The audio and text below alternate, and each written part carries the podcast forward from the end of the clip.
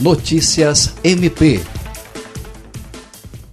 a Promotoria Especializada de Defesa da Educação de Rio Branco obteve decisão favorável em ação civil pública e, com isso, o município deverá corrigir irregularidades em cinco escolas. Segundo o promotor de justiça Ricardo Coelho, relatórios de inspeção mostraram que os estabelecimentos de ensino apresentam problemas como infraestrutura física inadequada por falta de manutenção, irregularidades no armazenamento e preparo de merenda escolar, entre outras. A justiça atendeu ao pedido do MP DACI determinou a adoção, no prazo de 60 dias, de medidas para evitar o risco de acidentes e prejuízos à saúde, com a apresentação de certificado de aprovação do Corpo de Bombeiros e alvará sanitário emitido pela Vigilância Sanitária. Também determinou, no prazo de 120 dias, a adoção de todas as providências que garantam a regularidade dos serviços de educação prestados pelas escolas, além da adequação às exigências das resoluções dos Conselhos Estadual e Municipal de Educação, dentre outras normas aplicáveis.